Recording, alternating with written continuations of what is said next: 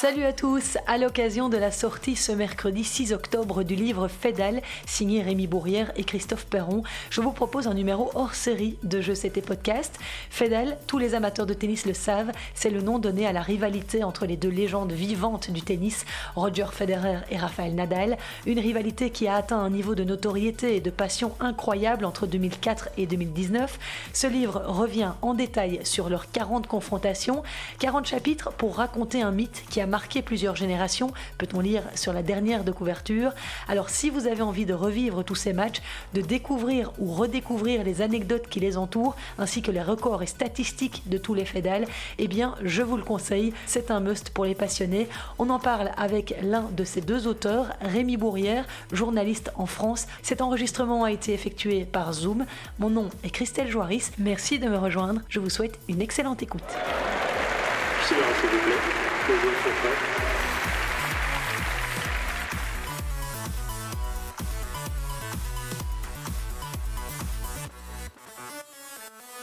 Bonjour Rémi Bourrière, merci d'avoir accepté d'être l'invité de mon podcast. Pour vous présenter un peu à nos auditeurs qui ne vous connaissent pas, vous êtes journaliste spécialisé dans le tennis depuis plus de 20 ans, vous avez été rédacteur en chef de Tennis Magazine, vous travaillez pour Tennis Major, vous écrivez pour la revue belge Cours et vous collaborez aussi pour Eurosport. Est-ce que je suis complète? Dites-moi. Oui, non, à peu près, oui, maintenant, effectivement, depuis que je suis plus à Tennis Magazine, donc depuis, depuis début 2019, j'ai basculé dans une activité freelance, donc je travaille pour différents médias, effectivement, principalement euh, Eurosport, Tennis Major depuis plus récemment, Cours, il y en a deux, trois autres à côté. Je travaille pour la Fédé aussi, pour la Fédération française de tennis. Je fais des articles pour le site de la Fédération française. Je travaille aussi pour, euh, pour Roland Garros, pour le site officiel rolandgarros.com, un peu pour la chaîne YouTube aussi. Euh. Donc voilà, oui, donc je, suis un peu multimédia. Mais on entend ce petit accent, vous venez du Sud, vous êtes toulousain. Ah oui, mais alors l'accent, je ne pensais pas que se s'entendait encore parce que ça fait 20 ans que j'y habite plus, mais ouais, je suis toulousain. Enfin, je suis né à Toulouse et j'ai grandi à Montauban à côté. Et aujourd'hui, vous êtes basé à Paris? Ouais, en région parisienne. Si je vous invitais dans mon podcast, c'est parce que cette semaine, bah, c'est une semaine assez importante pour vous, puisque euh, ce mercredi 6 octobre sortira euh, votre livre que vous avez écrit avec Christophe Perron. Euh, le livre est intitulé Fédal, le diminutif plus commun pour décrire les duels qui ont opposé Federer et Nadal. Vous revisitez l'histoire complète de la rivalité entre les deux hommes en revenant sur les 40 confrontations qui ont mis aux prises ces deux mythes du tennis. Euh, vous avez donc écrit ce livre à quatre mains. Euh, oui, à quatre mains avec Christophe Perron, qui est un journaliste aussi spécialisé dans le tennis, que j'avais connu à Tennis Magazine. On se, on, côtoie depuis un petit moment, on joue au tennis ensemble et euh, ben voilà, un jour après une partie de tennis, en buvant une bière, on discutait un petit peu de cette rivalité qui est quand même une des rivalités mythiques de l'histoire, non seulement du tennis, mais du sport, hein, je pense. Et en fait, on s'étonnait, on disait c'est marrant qu'il n'y ait, jamais eu vraiment de, de traitement de, cette rivalité qui certes n'est pas finie, qui est en cours, hein. enfin qui est peut-être finie, on ne sait pas encore puisque les, deux pour l'instant sont en stand-by, mais officiellement qui n'est pas terminé, en tout cas qui peut peut-être encore avoir, avoir lieu. Et on s'est étonné qu'il n'y ait rien eu, et voilà, de fil en aiguille, on discutait, on s'est dit, ben voilà, on va, on, va parler de ça, on va essayer de, rendre hommage à cette, à cette rivalité. Alors évidemment, après, il s'est posé la question de savoir comment, euh, sous quelle forme.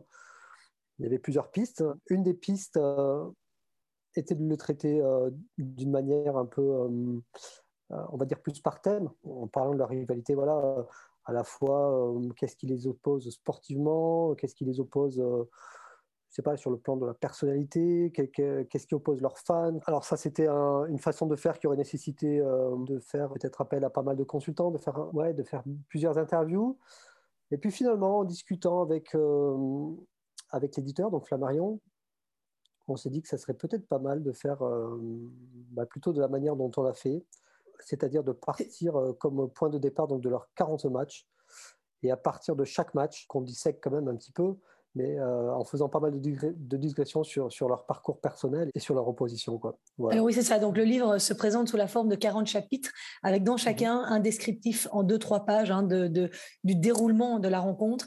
Il y a beaucoup de faits très précis, d'ailleurs. Vous avez dû revoir chacun de ces matchs pour pouvoir écrire euh, là-dessus. Mhm. On les a tous vus. Tous vus. 40 matchs, ça représente 100 heures de... Euh, pratiquement 95 et quelques, 95 heures, un peu plus de, visionnage de matchs.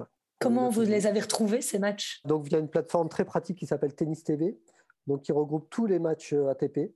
Et euh, en ce qui concerne les matchs en Grand Chelem, La plupart sont sur YouTube, ou alors il en manque un ou deux, il me semble, de Roland Garros qu'on n'a pas trouvé sur YouTube, mais que on a pu retrouver sur une médiathèque interne à la, à la Fédé en fait. Donc voilà, ils sont tous, on les a tous vus. Et là, vous avez revécu ces, moments et vous, vous preniez des notes pour isoler les moments importants dont vous alliez parler. Exactement. Alors, c'est vrai qu'on s'est quand même répartis, hein, même si on a, on a, revu euh, à peu près les 40 matchs tous les deux, mais on s'est quand même répartis pour être on va dire, plus spécialisé dans chacun notre match. Et, pour le match qu'on devait chacun traiter, euh, effectivement, on le, on le visionnait. Sur Tennis TV, ce qui est bien, c'est que euh, en même temps que diffusent le match, ils donnent pas mal de statistiques, de commentaires, donc ça donne quand même des éclairages assez intéressants. Et puis effectivement, après, on, prenait des notes, peut-être on revisionnait certains points, des passages un peu clés. Donc quand je dis 95 heures, ça a pris plus de temps que ça parce que des fois il y avait des petits retours en arrière, des mises sur pause, on va dire. Voilà, mais euh, franchement, euh, ça, ça peut paraître fastidieux dit comme ça, mais on s'est jamais ennuyé, quoi.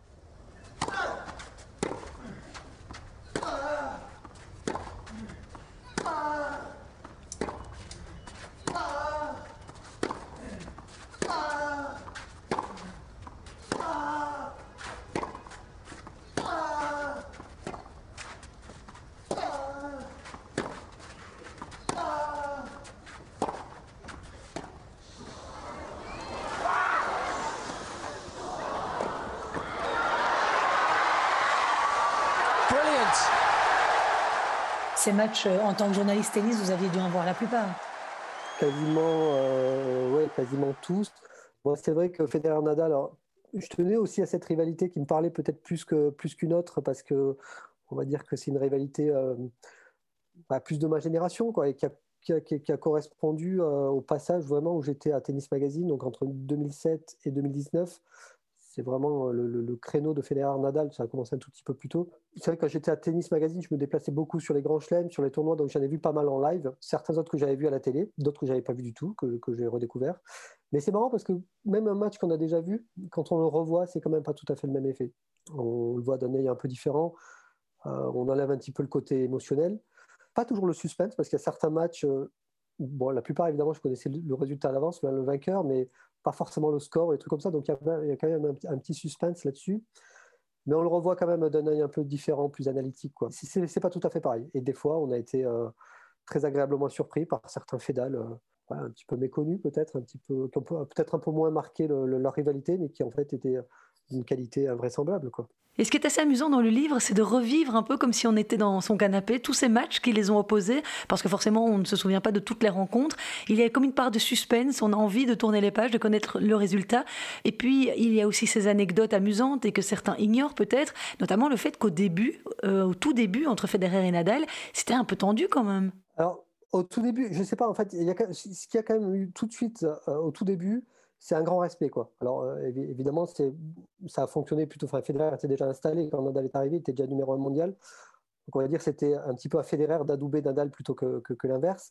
Et Federer a tout de suite euh, adoubé euh, Rafa. Alors, la première fois qu'ils se sont joués, ça correspond d'ailleurs à notre chapitre 0, on va dire. C'est un double, en fait, c'est pas un simple. Hein. Ils se jouent en double à Indian Wells.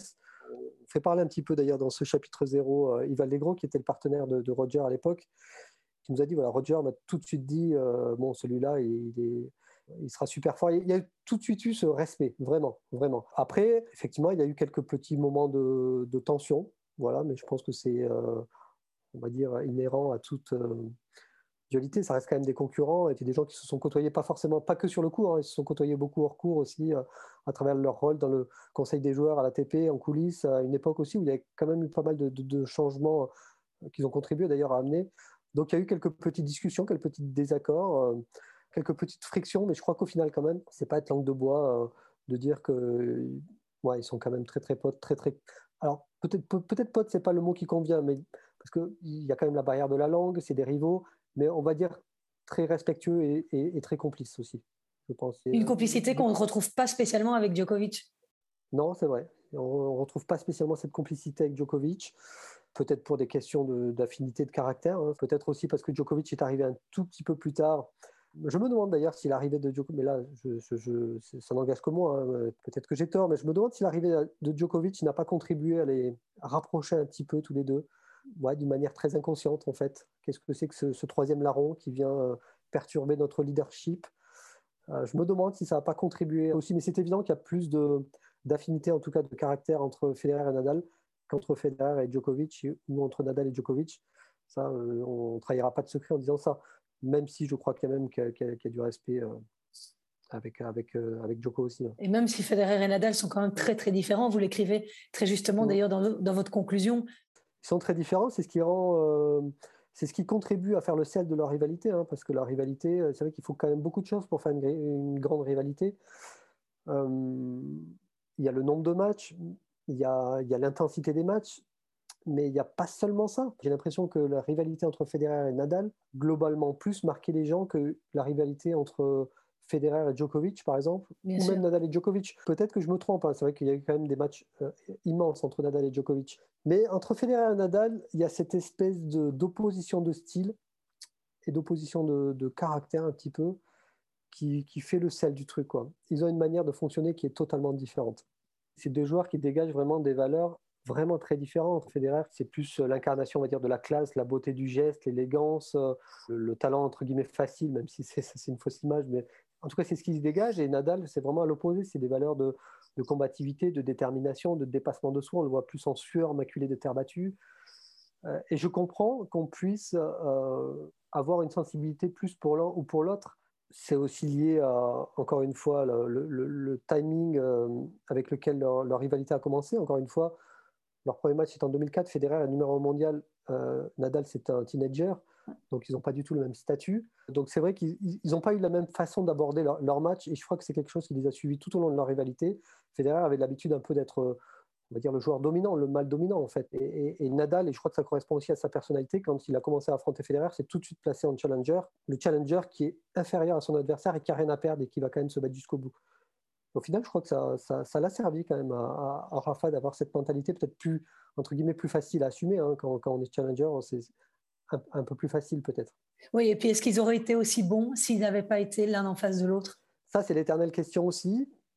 On ne peut pas dire que Roger a eu besoin de Nadal pour arriver au sommet, puisqu'il était déjà numéro un euh, quand Nadal est arrivé sur le circuit. Par contre, je pense que Nadal a contribué quand même à ce qu'il se réinvente, en fait. C'est vraiment Nadal qui a, qui a poussé euh, Federer à se remettre en question sur son jeu, parce que quand, avant que Nadal arrive, j'ai envie de dire, Federer était tellement dominant qu'il n'avait pas tellement besoin de se remettre en question. Il jouait sur mm. son talent, euh, enfin, il jouait sur son talent, c'est facile à dire, hein, dit, comme ça, mais euh, on va dire qu'il n'avait pas besoin de se casser les ménages sur le plan tactique. Quoi. Il était supérieur à la plupart de tous ses adversaires.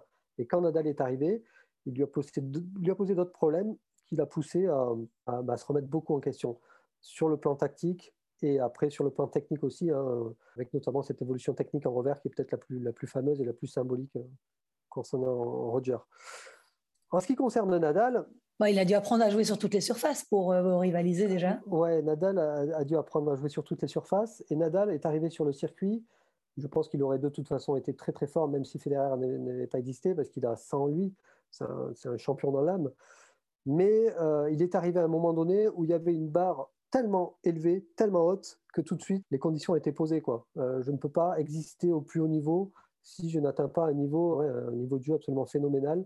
Donc tout de suite, voilà, les cartes étaient distribuées, Nadal euh, savait ce qu'il devait faire. Quoi. Et donc forcément aussi, euh, Federer a contribué à, à, l'élever, mais, mais, je me demande si, on parlait de Novak Djokovic, je me demande si Djokovic n'a pas quand même eu un rôle encore plus important là-dedans pour, pour Nadal. J'allais dire, les problèmes que Nadal a posés Federer, c'est ensuite Djokovic qui les a posés à Nadal. Quoi. C'est une sorte de, de, une sorte de trilogie entre eux. Hein. Djokovic, forcément, hein, même si le bouquin parle de Federer et Nadal, mais Djokovic forcément dans l'ombre hein, de cette rivalité. On ne peut pas l'occulter. Il est forcément dans l'ombre des, deux, c'est sûr. Bien sûr. Et puis, il y a une autre chose qui est assez surprenante dans le livre. En tout cas, moi, je m'en souvenais pas. Pourtant, j'ai vu beaucoup de matchs de Federer, mais c'est le nombre d'occasions qu'il a pu manquer dans des moments importants. Il a plusieurs fois galvaudé des balles de match, des, des nombres de fautes invraisemblables qu'il a pu commettre. On a presque oublié que Roger Federer a eu autant de moments de doute et de fébrilité finalement. Ouais, ouais, c'est, Nadal a, instillé euh, le doute dans l'esprit de Federer, qui jusqu'à jusqu'à 2004-2005 était euh, un champion tellement dominant, on avait l'impression que c'était le champion parfait, quoi. Le, jeu parfait, euh, l'état d'esprit parfait. il n'y avait plus rien qui dépassait. c'est vrai que quand il était plus jeune, il était plus nerveux, mais quand il est arrivé numéro mondial, c'était le joueur parfait. Et Nadal est arrivé pour remettre un petit grain de sable là-dedans et effectivement, il y a du doute dans son esprit et, je pense que Federer a montré euh, des moments de doute contre Nadal qu'il n'a jamais montré face à personne. Quoi. Euh, après, un peu contre Djokovic aussi. Mais ça, c'est voilà, c'est Nadal qui a rendu Federer un, peu humain, quoi. Et de tous les matchs que vous avez revisionnés, quel est celui qui vous a le plus que vous ressortiriez du lot? Si vous deviez en montrer un à quelqu'un d'une autre planète qui ne connaît pas euh, Federer Nadal, vous dire voilà, celui-là, c'est celui que vous ne pouvez pas manquer. Bah, celui qu'il faut voir, je ne vais pas être original, mais c'est quand même la finale de Wimbledon 2008.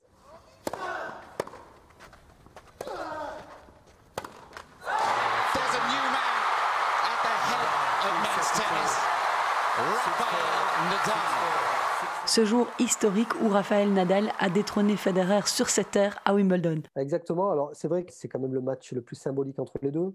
C'est pas seulement le plus beau match euh, entre Federer et Nadal, c'est un des plus beaux matchs de l'histoire. Hein. Ça c'est évident. Pour toute la dimension symbolique aussi. C'est le match qui symbolise vraiment leur rivalité. Oui, et puis on peut peut-être rappeler que deux ans plus tôt, à Rome, Roger Federer avait eu deux balles de match sur terre battue lors de cette finale incroyable de plus de 5 heures, mais il a laissé passer sa chance. Quand ils ont commencé, on savait que chacun avait son territoire. Quoi. Nadal c'était la terre battue. Federer, c'était surface rapide et notamment le gazon. Et on savait qu'à un moment donné, ces deux espèces de monstres allaient devoir. Euh, il y en avait un qui allait devoir bouffer le, territoire de l'autre. Lequel allait faire en premier? Et eh bien finalement, ça a été Nadal. Et cette finale de Wimbledon a été le symbole de cette rivalité. Après, évidemment, il y a tout son scénario euh, qui est complètement invraisemblable. Le niveau de jeu, pas tout le temps, hein, parce que le niveau de jeu, euh, en termes de niveau de jeu, je pense qu'ils ont peut-être eu des moments encore où ils étaient encore un peu au-dessus. Hein cette finale de Wimbledon atteint des sommets pendant un set, un set, ouais, deux sets. Je pense que c'est celle-là qu'il faut voir. Après, il y a mm. eu d'autres monuments absolus. Euh, la finale de l'Open d'Australie 2009 qui, qui, suit pas très longtemps après, euh, qui est assez incroyable aussi. Il y en a quelques-uns de plus méconnus et parmi ceux qu'on cite pas forcément euh, le plus souvent, c'est le Wimbledon 2019 donc c'est le dernier à ce jour, qui est vraiment un match magnifique hein, que j'encourage euh, certains à revoir, du, moins le, dernier set. Il y a des passages absolument mythiques. Mais s'il fallait en retenir qu'un, je, je, resterai sur Wimbledon 2008. Il y a une question que je me pose aussi pourquoi ne pas avoir attendu la fin de leur carrière pour sortir ce livre? Vous êtes convaincu qu'il n'y aura plus de Fédal Non, je ne suis pas convaincu parce qu'avec le principe de base avec eux, c'est de jamais dire jamais. Il faut jamais dire qu'ils sont finis. Il faut jamais dire qu'ils ne regagneront plus un grand chelem parce que ça on l'a tellement dit euh, depuis dix ans qu'on s'est tellement planté qu'on ne va jamais faire ça. Non, mais c'est qu'à un moment donné, euh, oui, il fallait prendre la, décision de sortir. Donc, euh, on s'est dit, quitte à l'écrire maintenant, on va peut-être pas attendre non plus des années, parce qu'on ne sait jamais. Hein, la fin de leur carrière, ça peut peut-être intervenir dans deux, trois ans. Donc, on va, on arrêter une date. Mais on est prêt, si jamais la, dynastie repart pour un match ou deux, ou voire plus, on est prêt à faire des chapitres supplémentaires. Il y aura une réédition, tout simplement. Vous avez eu l'occasion, dans votre carrière, de les interviewer? En tant que journaliste? Mmh. Qu'est-ce que vous gardez euh, à l'esprit comme, euh, comme souvenir de, ces deux monstres? J'en garde que l'un que l'autre, aussi bien l'un que l'autre, pardon, ils ont un don inné pour vous mettre à l'aise dans la conversation. Je veux dire, on discute avec eux comme on est en train de discuter là ensemble. Il n'y a aucune. ils sont pas du tout hautains, pas du tout arrogants. vraiment, mais vraiment, les aussi bien l'un que l'autre. Alors après, on pourra me rétorquer euh, que oui, c'est leur job, que machin, que c'est peut-être de la com. J'en sais peut-être, mais euh, moi, ça m'est arrivé souvent que des joueurs euh, me prennent de haut, me parlent mal. Avec Federer, avec Nadal, jamais. Effectivement, les avoir en interview, c'est pas gagné. il faut il faut ramer un petit moment, mais quand ils disent oui, quand ils s'engagent, ils le font. Je les ai interviewés en one-to-one, comme ça, deux ou trois fois chacun, et à chaque fois, ça a été un pur bonheur. La dernière fois avec Federer, c'était euh, à Dubaï, il y a quelques années, il y a 4-5 ans, 2017. C'était juste avant en fait, qu'il fasse son comeback en 2017. On avait pris rendez-vous à Dubaï dans son fief d'entraînement hivernal. On avait rendez-vous dans son club de tennis qui était situé dans un hôtel et euh, on est, voilà, il est arrivé un petit peu avant l'heure de l'interview pour son entraînement, les mains dans les poches, à la cool, je veux dire, décontracté comme ça. Et, euh, on a pu discuter en off comme ça avant de commencer l'interview. vraiment quelqu'un de archi simple, archi humble, qui vous met tout de suite à l'aise. Et ça, je pense que je suis pas le premier et pas le dernier à le dire. Et Rafa, c'est pareil. Ce qui est un peu, tout petit peu plus compliqué avec Rafa, c'est la barrière de la langue, parce que je parle pas espagnol, donc quand je l'ai fait en interview, c'était en anglais. Donc ça met un tout petit peu plus de distance, mais euh, à aucun moment avec lui on se sent euh, tremblotant ou mal à l'aise parce que tout simplement il met à l'aise. C'est quelqu'un qui parle vrai, qui parle juste, qui prend pas de haut et je pense que c'est l'apanage des, des, plus grands champions. Et alors, euh, ce qui est fou, c'est que Roger Federer compte à ce jour 1251 victoires sur le circuit euh, principal. La toute première, c'était il y a 23 ans presque jour pour jour, le 30 septembre 1998. En Belgique, on dit ça. C'était à Toulouse, là où vous êtes né. Mmh. Et vous y étiez, d'ailleurs. Racontez-nous un peu cette première fois. Ouais, j'y étais et euh, je le dois à ma mère en fait qui, euh, qui était investi dans, dans, dans, le tennis de la région parce que voilà, on était tous dans un club de tennis et puis elle faisait partie de l'organisation d'un tournoi à Montauban. Et puis en plus, mon frère était ramasseur de balles au Grand Prix de Toulouse. Donc elle connaissait pas mal de choses de l'organisation. Donc elle avait eu vent que cette année-là, un jeune Suisse, donc de 17 ans à l'époque, arrivait, il devait jouer. Et moi, je, bon, j'étais étudiant à Toulouse, donc j'habitais en plus juste à côté du Palais des Sports où avait lieu le tournoi. Donc j'allais quand même très souvent voir les matchs. Elle m'avait elle m'avait dit, ah, j'ai entendu dire qu'il y avait donc ce jeune Suisse là qui vient, apparemment il est, il est, bon, il a gagné Wimbledon Junior, on dit qu'il a beaucoup de talent, qui pète un peu les plombs, mais tu devrais aller voir ça, quoi. Bah, je l'écoutais, quoi. Je, suis allé voir, je suis allé voir, euh, il jouait contre Guillaume Raoult en français. Pas elle avait du flair, votre maman? Ouais, elle avait du flair. Ou, enfin, bon, euh, après, elle avait des infos, on lui avait dit. Hein. mais, euh, mais, non, non, je, vraiment, je lui dois. Je lui dois ça. Merci, maman. Je t'ai écouté, j'ai bien fait. Et voilà, donc je l'avais vu jouer. Alors, il avait perdu en quart contre Yann Semmering, le futur vainqueur du tournoi. C'était son premier fait d'armes finalement sur le circuit principal. Je vais, je vais pas, je vais pas trop me le raconter en disant euh, que j'avais pressenti que ça allait devenir une méga star. Hein. parce que j'ai pas des souvenirs plus euh, précis que ça. Hein. Je me rappelle, euh, voilà, de, bons joueurs, effectivement élégants, beau avoir joué avec un beau revers à une main, mais pas plus que ça, quoi. Il n'avait pas un caractère facile en plus à ce moment-là. Hein? bah non, c'est ce qu'elle m'avait dit aussi, ma mère. Elle m'avait dit, il paraît qu'il pète un peu les plombs et tout. Donc moi, je, me suis dit, cool, on va voir un peu de spectacle, on aime bien. Hein. Mais je ne l'ai jamais vu sous cet angle-là. Moi, je me rappelle qu'à Toulouse, il avait été très sage. Et alors, par contre, c'est marrant parce qu'en en renvoyant donc justement un match en particulier contre Rafa, c'est donc la finale de Miami 2005, si je ne me trompe pas. Euh, donc 2005, hein, Roger est déjà donc il est numéro mondial et à ce moment-là, il a déjà ce comportement euh, complètement euh, parfaitement maîtrisé en fait.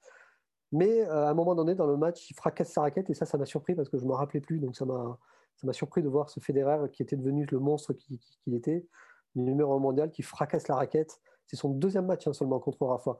Donc on voit déjà dès son deuxième match, on voit que le bonhomme il lui pose des problèmes et il lui retourne un petit peu le cerveau. C'est vrai qu'on l'a pas vu souvent faire ça. Hein. Non, non, non, il a non, il n'a pas dû le faire beaucoup. Une fois après, je me rappelle, il, l'avait fait. Il a balancé une fois ça aussi sa raquette contre Djokovic. Il l'a fracassé. Euh, ça devait être euh, sur un tournoi nord-américain, genre en 2008 ou 2009 peut-être Cincinnati ou Toronto, un truc comme ça.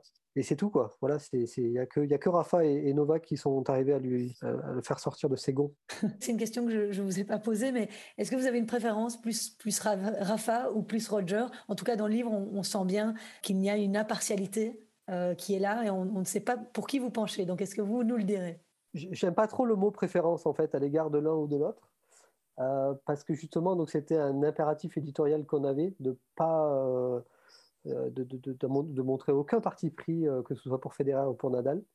On sait que les deux hein, ont des communautés de fans qui sont quand même suffisamment on va dire, présents et réactifs là-dessus. Et, ce qui donne d'ailleurs à Fedal un, côté émotionnel vraiment très compliqué. C'est pas facile de parler de ces deux joueurs parce que le, la moindre petite chose négative ou la moindre critique euh, peut vraiment faire l'objet d'une réaction assez vive de la part de leurs fans. Donc nous, on voulait se détacher de ce côté émotionnel et parler de Federer et Nadal, non vraiment pas en tant que fan, mais en tant que simple observateur. Donc euh, c'était l'impératif éditorial qu'on avait. En fait, il y avait deux impératifs éditoriaux. C'était ça, se détacher de ce côté émotionnel, être totalement sans parti pris. Et le deuxième impératif, c'était d'écrire euh, le compte rendu de match vraiment au présent, comme si on y était, comme si on le vivait. Euh, sans donner le résultat avant le, quasiment la dernière ligne du, chapitre. Quoi. Donc, j'aime pas, euh, pour répondre à votre question, parler de préférence, donc je ne la dirai pas. Par contre, euh, je comprends qu'on puisse avoir une sensibilité plus pour l'un ou pour l'autre, mais j'ai pas envie d'émettre un jugement de valeur là-dessus. C'est un peu comme si on préférait la musique classique ou le death metal. Enfin, je veux dire, à aucun moment on va dire on va émettre un jugement de valeur sur des musiciens qui, parce qu'il y en a un qui préfère euh, Beethoven et l'autre qui préfère euh, euh, Muse quoi, ou, Radiohead, j'en sais rien. Ce n'est pas des jugements de valeur qu'on doit faire, c'est simplement un constat. Et pour Federer et Nadal, je pense que ça devrait être comme ça. C'est des joueurs qui sont tellement différents que je comprends parfaitement qu'on puisse être plus touché par l'un ou par l'autre, selon sa personnalité, selon les valeurs qu'on aime dans la vie. Moi, je ne vois pas en tant que fan de tennis comment on peut détester l'un ou l'autre en fait. J'adore le voir jouer les deux, mais je ne parlerai pas en termes de préférence parce que les deux sont monstrueux, les deux ont apporté énormément au tennis et les deux sont, voilà, sont des champions énormes. Je pas, moi, je suis personne pour dire que je préfère l'un ou l'autre. Je suis vraiment sincère. J'aime les deux, quoi. J'aime les deux. Je vais avoir peut-être une petite sensibilité un peu plus pour l'un, mais je ne peux pas dire euh, que j'aime pas Nadal ou que j'aime pas Federer. Euh, j'adore voir jouer les deux. En combien de temps vous avez écrit ce livre? Ça a été assez rapide, en fait. On l'a écrit en 8-9 mois les, discussions avec euh, les maisons d'édition remontent en fin d'année dernière et le go a été donné euh, début 2021. Un bon bébé, quoi. Mais oui, bah, c'est vrai. Ah, bah, c'est une, bonne, c'est une bonne image, je la garderai pour une prochaine. C'est une bonne, euh, une bonne grossesse. Oui, c'est ça, une bonne grossesse. Mais en tout cas, euh, félicitations pour, euh, pour ce livre Fédal qui sort donc le 6 octobre, mercredi, à partir de mercredi, bah, sur toutes les plateformes, j'imagine, de vente en ligne. édité chez Flammarion, je vous le conseille vivement pour tous les fans de tennis. c'est vraiment gentil. Merci beaucoup pour l'invitation, ça fait vraiment plaisir. C'était très sympa. Et en plus, c'est toujours cool de parler de tennis avec des passionnés, donc génial. Merci Christelle. À, très, bientôt. Merci beaucoup. Voilà donc pour ce podcast spécial Fédal, l'histoire d'une rivalité. Et si vous avez l'occasion d'aller découvrir les articles écrits par Rémi Bourrière, il a vraiment écrit des très belles histoires, notamment dans le magazine Cours. Je salue Laurent au passage. Voilà, merci à tous d'avoir été au rendez-vous. La semaine prochaine, c'est Indian Wells. On se retrouve donc dès lundi pour les premiers résultats. Passez une excellente fin de semaine. Ciao